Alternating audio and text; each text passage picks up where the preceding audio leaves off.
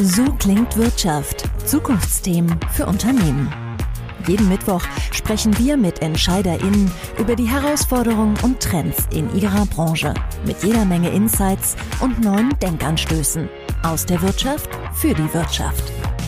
Lange zählte beim Autokauf vor allem eins, die PS- und Fahreigenschaften. Eine Tatsache, die deutschen Autobauern immer sehr entgegenkam, denn hier sind sie Weltspitze. Doch spätestens seit Hersteller wie Tesla mit einem riesigen Touchscreen in der Mitte Kunden begeistern, wird auch die Software immer wichtiger. Oft spricht man dann vom Software-Defined Vehicle und dort mischen auch längst andere mit. Ein Problem für die deutsche Autowirtschaft? Warum ist das wichtig? Neue Wettbewerber aus China wollen die Automobilbranche erobern. Sie werben vor allem mit der Software und der dadurch entstehenden Customer Experience. In der neuen MHP Mobility Studie gaben 58 Prozent aller Befragten an, dass sie ein Auto eines chinesischen Herstellers kaufen würden. Und dann vor allem wegen eines guten Infotainment-Systems. Denn 73 Prozent sind die softwarebasierten Eigenschaften inzwischen besonders wichtig. Nachgehakt. Wo deutsche Autobauer und Zulieferer heute im internationalen Vergleich stehen und welche Schritte sie für eine erfolgreiche Zukunft gehen müssen, das bespreche ich heute mit meinen zwei Gästen. Ich freue mich auf Dr. Nils Schaupensteiner, Experte für Elektromobilität bei MHP und Markus Willand, Experte für Software Defined Vehicle bei MHP. Herzlich willkommen. Hallo. Ebenso, hallo. Markus, du warst gerade in China, deswegen ich hoffe, du hast ein paar spannende Insights ähm, mitgebracht. Ähm, wir haben hier so ein bisschen das Gefühl, dass chinesische Hersteller eben oft mit diesem Software-Defined Vehicle werben. Aber wie groß ist der Vorsprung zu den deutschen Autobauern denn wirklich? Was hast du gesehen? Also es war erstmal beeindruckend, was ich äh, sehen durfte dort. Ähm, Im Straßenbild sieht man das ganz eindeutig, dass die meisten Elektrofahrzeuge chinesischer Herkunft sind. Das heißt, im Elektroautomarkt ähm, sind die chinesischen OEMs sehr, sehr stark vertreten und die Fahrzeuge sind sowohl von den Volumenmodellen bis hin in die Premiumklasse mit äh, guten bis sehr guten Infotainment-Systemen ausgestattet. Was wirklich beeindruckend ist, wie integriert diese Lösungen sind, auch mit dem, was äh, ein chinesischer Nutzer zum Beispiel auf seinem Smartphone hat. Das heißt nicht, wie wir das von Apple CarPlay kennen oder von Google Android Auto, sondern die sind wesentlich nahtloser integriert. Das heißt, das Handy wird sofort mit allem, was darauf ist, äh, ins Fahrzeug hineingespiegelt und kann dort bedient werden. Die Interaktion, die ist also wirklich vollkommen nahtlos. Und diese Mühelosigkeit im Nutzen dieser digitalen Features äh, wird von den chinesischen Kunden mittlerweile bewusst als ein Vorteil wahrgenommen gegenüber sage ich mal, ähm, eher traditionelleren Fahrzeugen, wo diese Funktionalitäten noch nicht im Vordergrund standen. Wie wichtig ist chinesischen ähm, Käufern sozusagen die Reichweite? Das ist ja immer hier in Deutschland so das absolute Totschlagargument. Ja, aber das, äh, ähm, das Elektroauto schafft nur XYZ. Ist das was, über das die Chinesen großartig nachdenken oder ist es dort tatsächlich schon eben die Softwareintegration, die zählt? Also die Chinesen denken schon darüber nach. Jetzt ist es aber so, ähm, dass das Nutzerprofil in China ein komplett anderes ist als das hier in Europa. Wenn hier in Europa wir über lange Reichweiten sprechen oder über Reichweitenangst, dann geht es vor allem um die Menschen, die geschäftlich im Fahrzeug unterwegs sind, Vertretertätigkeiten haben oder wie wir ähm, als Berater auch unterwegs sind und häufig Strecken über 400, 500 Kilometer zurücklegen. In China ist es so, dass sich das Großteil des geschäftlichen Lebens auch in den Großstädten, in den Metropolen abspielt. Und da stellt sich diese Frage gar nicht. Hinzu kommt, dass ähm, durch den chinesischen Staat äh, und durch die Regulation in China Elektrofahrzeuge, die haben dort ein grünes Nummernschild, ähm, keine Zulassungsgebühren verlangen, während wenn ich heute einen Verbrenner anmelden will, mehrere tausend Euro ähm, ähm in entsprechender Landeswährung natürlich äh, dann fällig werden. Das heißt, auch da werden Steuerungsmöglichkeiten ergriffen, sodass der chinesische Autofahrer dem wird das Nachdenken an der Stelle einfach gemacht, um sich dann für ein Elektroauto zu entscheiden. Die chinesischen Käufer, die ticken also ganz offensichtlich ein bisschen anders. Ähm, ich habe es in meiner Anmoderation gesagt, europäische Nutzer, die gucken eben ganz oft noch auf die Fahreigenschaften. Ähm, und hier sind eben deutsche Hersteller oft noch weit vorne. Ähm, Nils, wie schätzt du das ein? Rücken denn diese ganzen Argumente, die Markus gerade genannt hat, auch für europäische Kunden, westliche Kunden immer mehr in den Mittelpunkt? Gerade wenn wir mit einer europäischen Brille drauf blicken, dann denken wir schnell an das neueste Fahrzeugmodell, was die neue beste Rundenzeit auf der Nürburgring Nordschleife geschafft hat und damit beweist, dass es fahrdynamisch ganz weit vorne ist.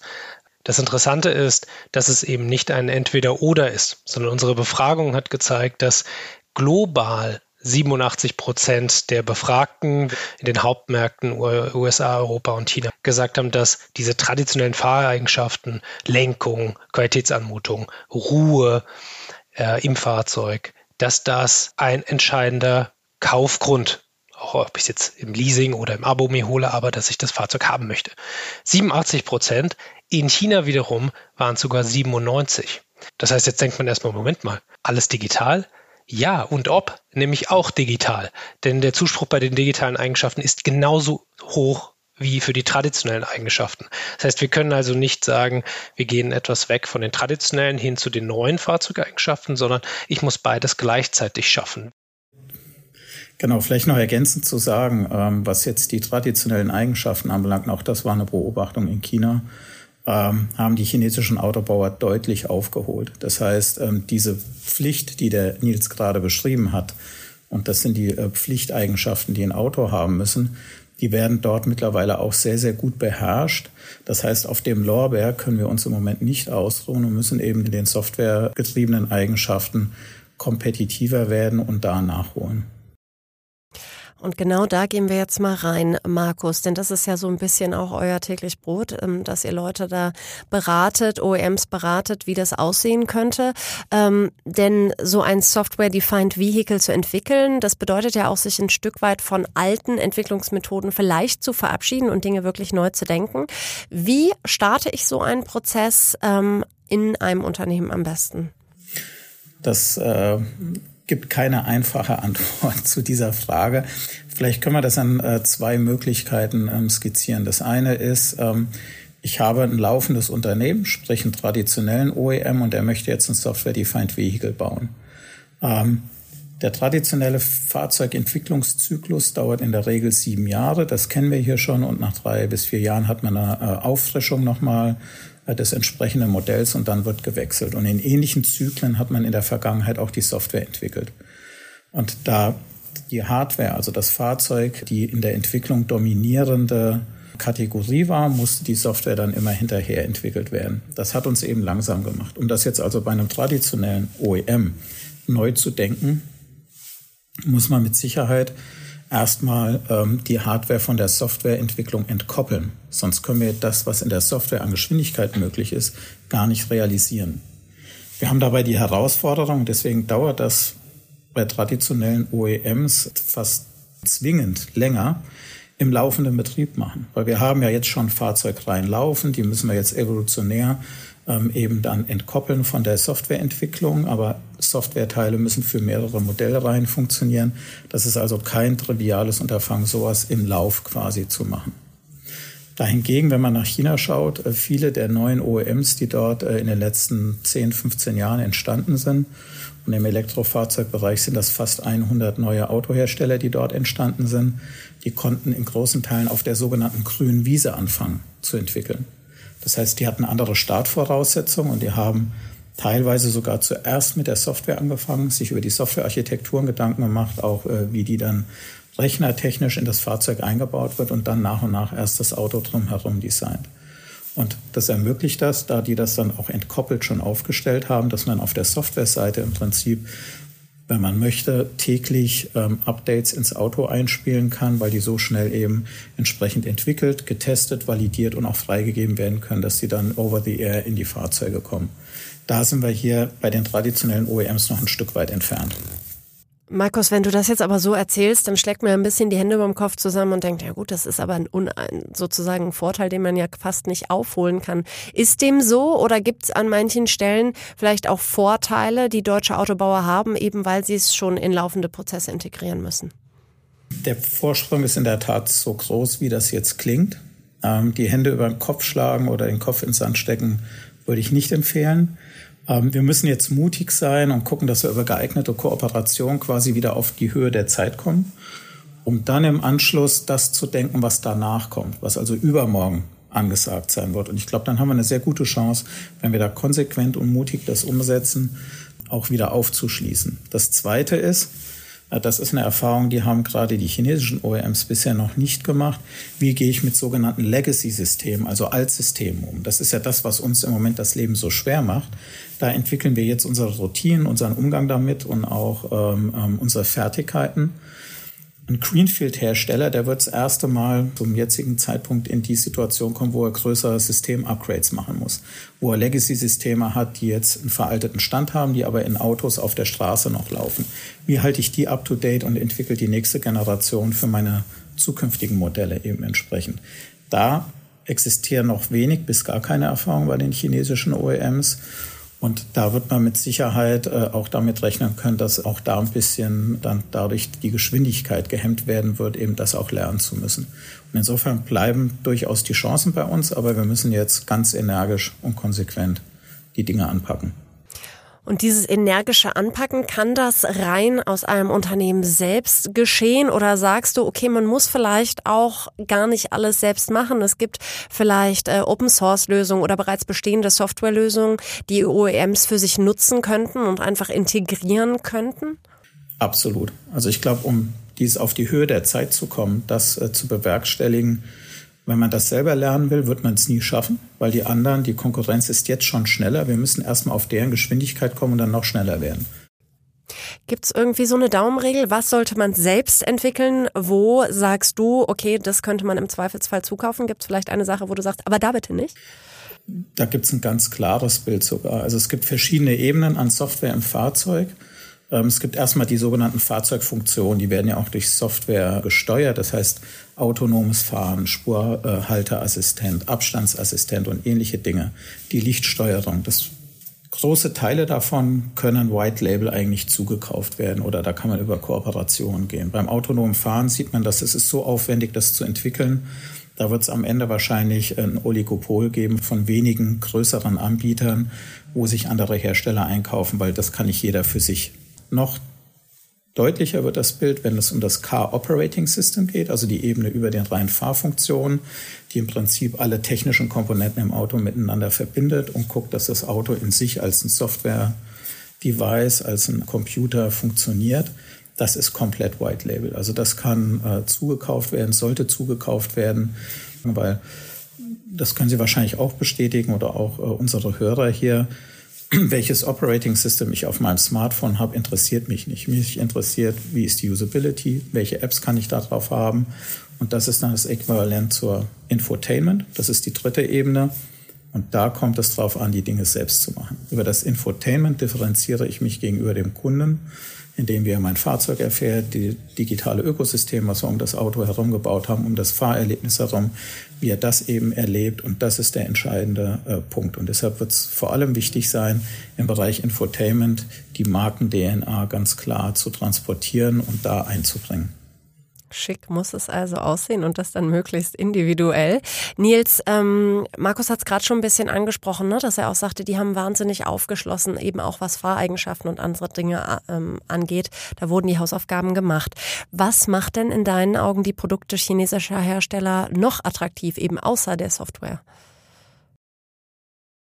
Ich denke, wenn wir hier über Software-Defined Vehicles sprechen, dann sprechen wir über Battery Electric Vehicle. Denn äh, einige Eigenschaften, die Markus schon beschrieben hat, äh, die sind ein sogenannter, wie wir in der Beratersprache dann doch mal wieder sagen, Differentiator, ein äh, wettbewerbsunterscheidendes Merkmal, wie zum Beispiel meine Ladeplanung ist, wie gut auch Plug-and-Charge-Funktionen funktionieren. Das heißt, ich äh, verbinde die Ladesäule und das Fahrzeug fängt direkt an zu laden.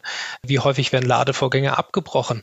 Äh, wie gut ist denn die Voraussage durch Topografie und ähnliches, wie sich mein Fahrzeug über die Strecke verhält? Anwärmen oder Vorwärmen, Vorkonditionieren der Batterie und ähnliches. Das sind alles sehr Software-defined Experience ähm, und die ist im Elektroautosektor äh, absolut äh, kritisch und essentiell für die nutzenden Erfahrungen. Dadurch sind die Kundinnen und Kunden auch in ihrer Loyalität vielleicht aktuell etwas niedriger, weil sie sagen, wo bekomme ich denn das beste Paket? Äh, ich habe natürlich äh, in äh, China, das ist auch, glaube ich, aktuell groß in der Diskussion, anderes, ähm, äh, andere Preismöglichkeiten, andere Low-Kostenstruktur und in Kombination mit diesem Vollfokus auf Elektro Elektrofahrzeuge entsteht eine massive Transformationsgeschwindigkeit. Und vielleicht letzter Gedanke, was ist vielleicht auch noch so ähm, eine Sache, die äh, man auch noch herausstellen kann, das ist das Thema Community Building.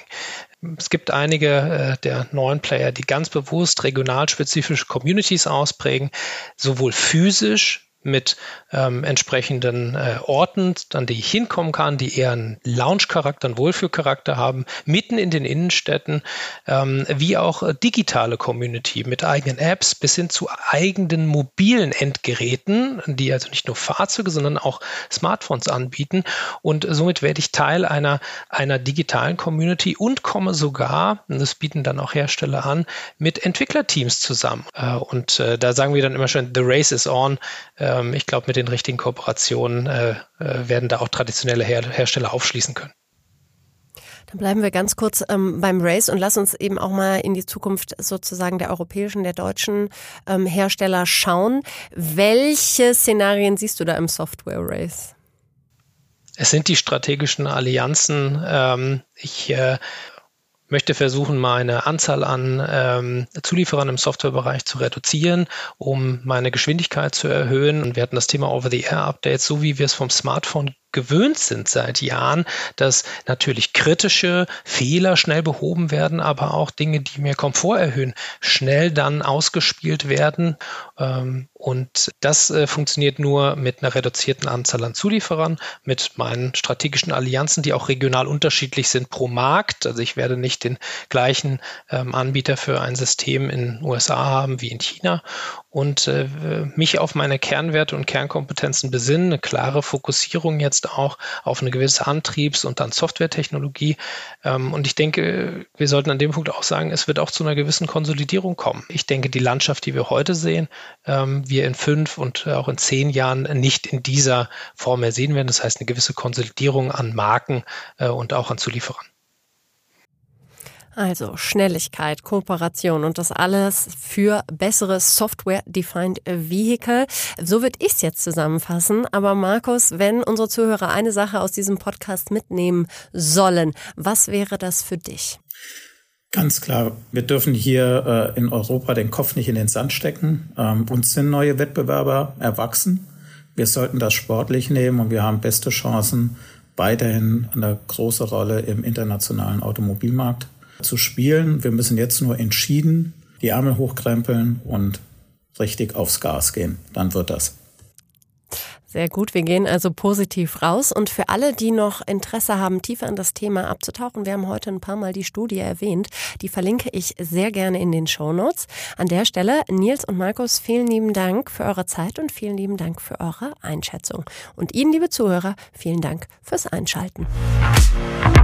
So klingt Wirtschaft haben Sie Fragen, Kritik oder Anmerkungen?